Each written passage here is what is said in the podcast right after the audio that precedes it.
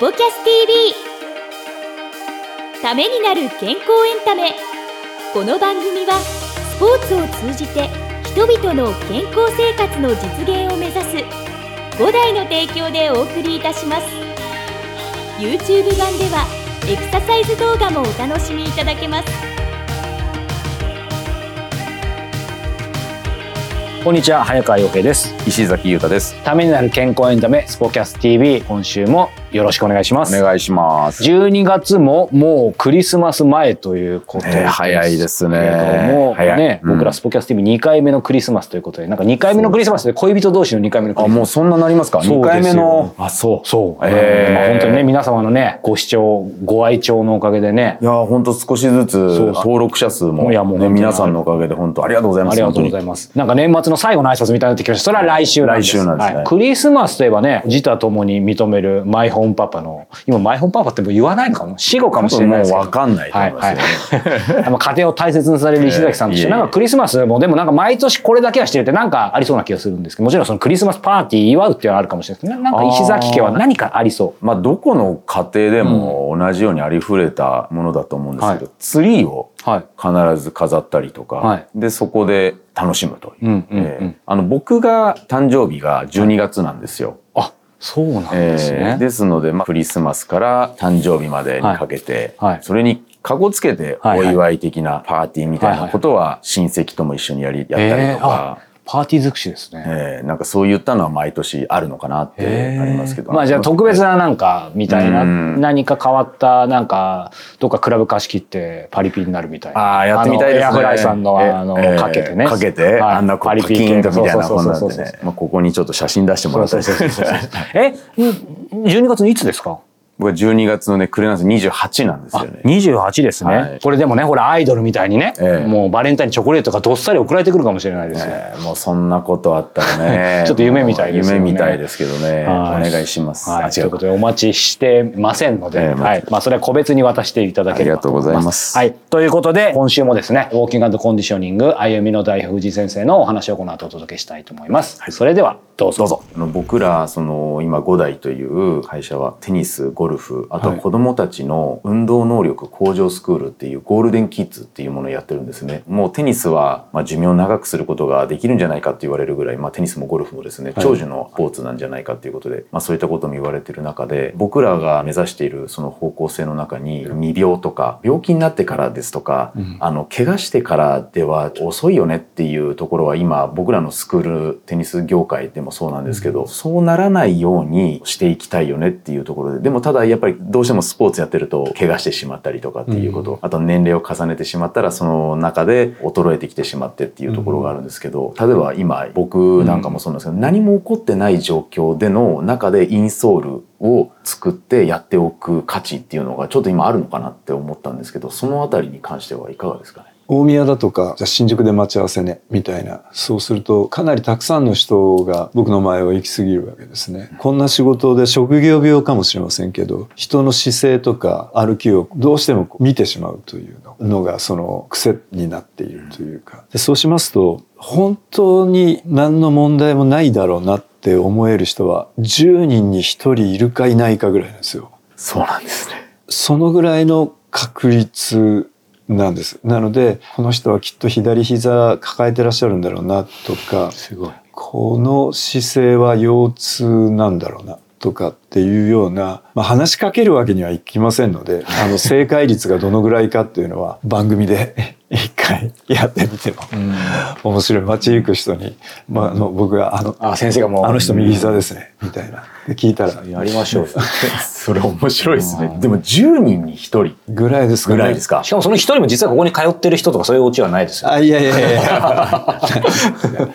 そういう意味で言うと、うん、今おっしゃられた今は問題がないんだけれども、うん、ある程度痛みっていうのはもちろん姿勢とか歩き方とかも大きく影響しますのでそれを未然により効率的な負担のない形にしておくことで将来起きるかもしれないという部分はある程度クリアになる可能性というのは十分あるだろうというふうには思います。もちろん指導されておられますので筋肉の強化をしたりとかストレッチをして関節の可動域を上げてみるとかそういうことはもちろん皆さんもあの普通にされている時代だというふうに思いますのでそれでもどうしても悪しき姿勢だったり悪しきバランスだったりというのが自分ではどうすることもできない領域ってあるんですよね。なのでそれをあのある程度見定めてクリアにして差し上げることでパフォーマンスを維持できたりいつまでも自分の足で歩けるということができる可能性を秘めているのかなというふうには思います。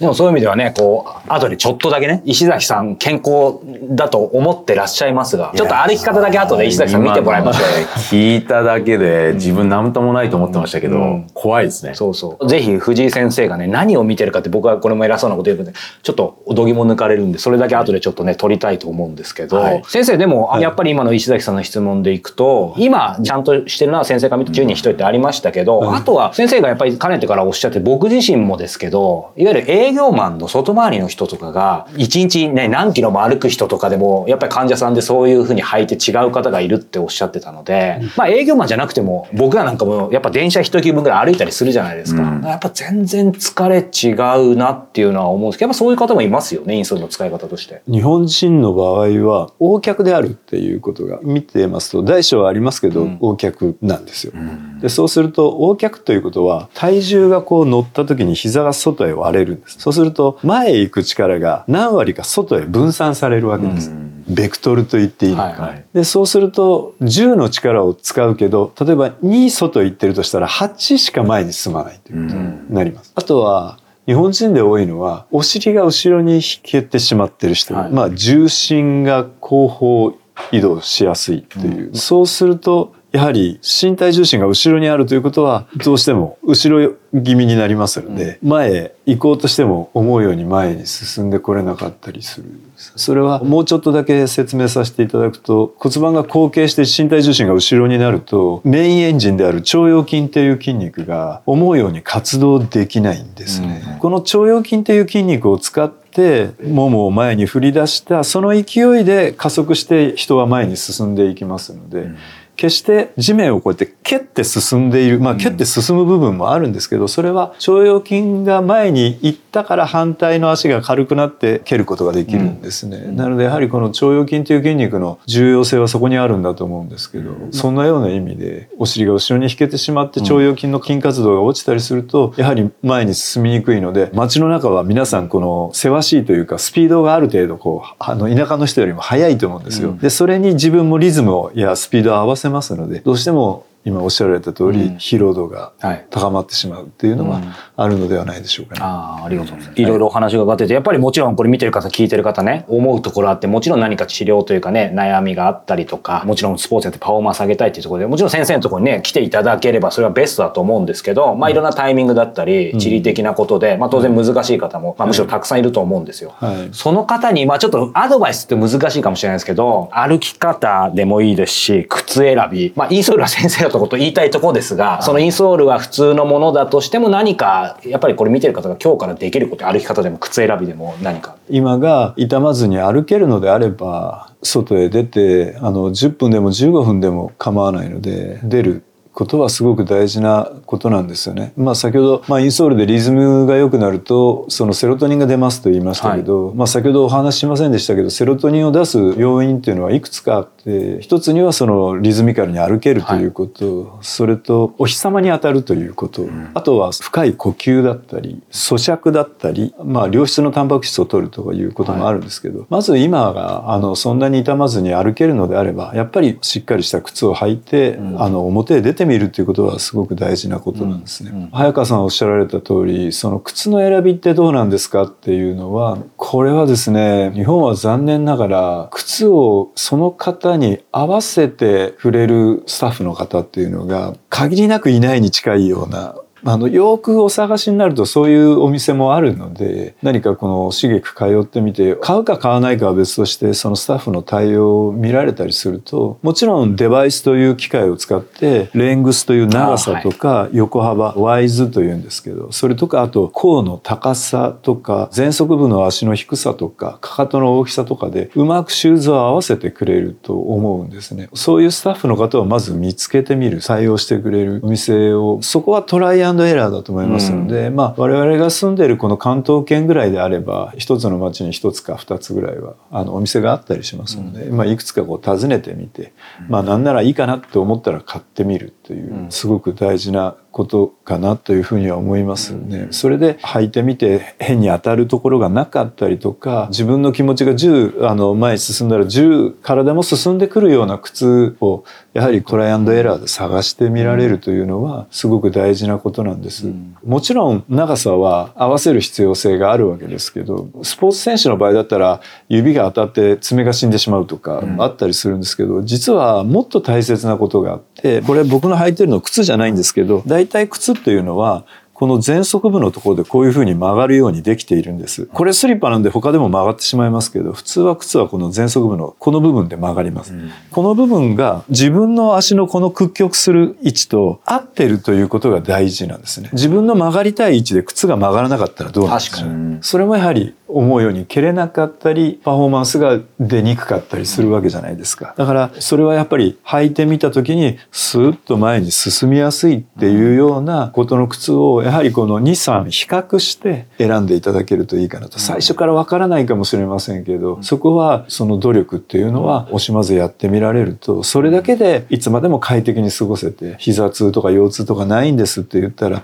これはもうあの病院知らずでございますので、靴を上手に選ぶということは、洋服を何にするかっていうこと以上に大切なことなのではないだろうかなっていうふうには思ったりはします。まさに人生ですね。いやそうですね。トライアンドエラーね、うん。うん。でもそのトライアンドエラーっていうところでいくと、はい。インソール僕も作っていただいて面白いのが完全オーダーで作っていただいてそれで終わりじゃないんですよね。半年後とか何ヶ月後に先生がまた来てくださいって言っていただいて調整？はい。いかに先生といえどもいきなり1回で完全に100点満点が多分作れるわけがないっていうこととあとは当然その3ヶ月半年でその人の状態も変わってるからその調整っていうのが実は結構それも大事だし先生のなんかすごいスペシャルなとこかなと思うんですけどいかがですか、例えばその既成のインソールっていう、まあ、ユニバーサルでできているものっていうのはあの今早川さんおっしゃられた通りその後のリメイクだったり細部にわたって調整するっていうことはできないんですけれど、我々のインソールは少しその後ろ側に薄い0.3ミリぐらいのテープを貼ったりとか場合によっては少し削ってみたりとかアーチをサポートしてみたりっていうことをさせていただくことで刻々と変わっていくその骨格だとか筋バランスっていうのを少し先の将来も見据えた形での今の状態を変化させて常にいい状態を維持することができるんですね。なので調整というのは、まあ、作成以上に実は我々セラピストにとっては難しいんですよね。どこが良くなくてこの状態が出てるのかっていうのをスパッと見て当てることができないとうまく調整することができないので私もそうでしたけれどたくさんの教え子がいるんですけど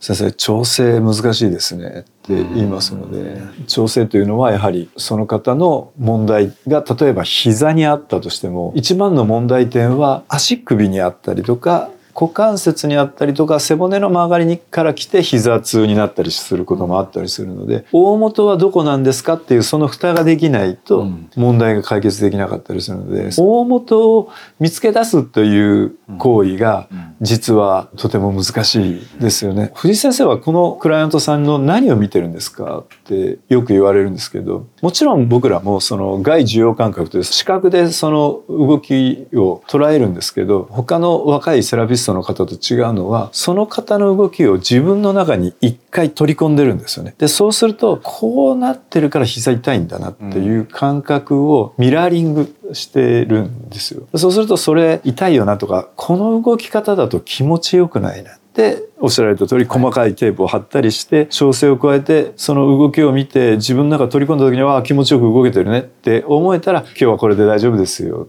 でそれが患者さんとあの選手の方も含めてシンクロした時が今日はこれで終わりましょうっていう瞬間なんですよね。なのでちょっとだけね後でそその辺の一部分を石崎さんに歩いて先生が見てるのをねちょっと撮りたいなと勝手にプロデューサーと先して。生ともシンクロしたい。そうそう、シンクロしたい。さあ、エンディングのお時間ですが、でもさっきのオープニングの話でね、12月はまあ、イベントがちょっと多いみたいな話ですけど、私事ですけど、うちも子供がまあ、3人いて、そのうちの2人がですね、はい。12月21日と26日生まれなんです。なので、クリスマスと、ええ。もう誕生日全部混ぜてですね、いや、もちろんプレゼントは個別にというか、なんかうんちゃんと合算のものをあげてるんですけどなんかもう結構一日でその辺その2人の誕生日とクリスマスミックスパーティーさせてもらってるんですけど、石崎さんそういうことしなそうですね。ちゃんともう大変でも全部個別にしそうですね。いや、なことないです。もう、僕がまさに子供の時は、はい。それでミックスされてる？ミックスされてました。えー誕生日は、はい。親に感謝する日だとか言われて、えー まあまあそうなんですけどね、えーまあ、まさにおっしゃる通りなんですけど、はい。ミックスというかもう省略されえー省略され、えー省略人生ですよ。はい。はい、いやいやいやいやいや、まあ、人生ね、ん。まあ本当いろいろありますけども、はい。12月も皆様ねやっぱりねいろいろ華やかなこともあると思うので、一1年大変なこともあったと思いますけどね。またこのねスポキャス TV とともに、はい。でなんかまた最後の挨拶みたいになってきました来週が最後の挨拶ですのでですね。はい。また来週も楽しみにしていただけたらと思います、はい、それではまた。またこの番組は提供5大グループプロデュースキクタスでお届けいたしました。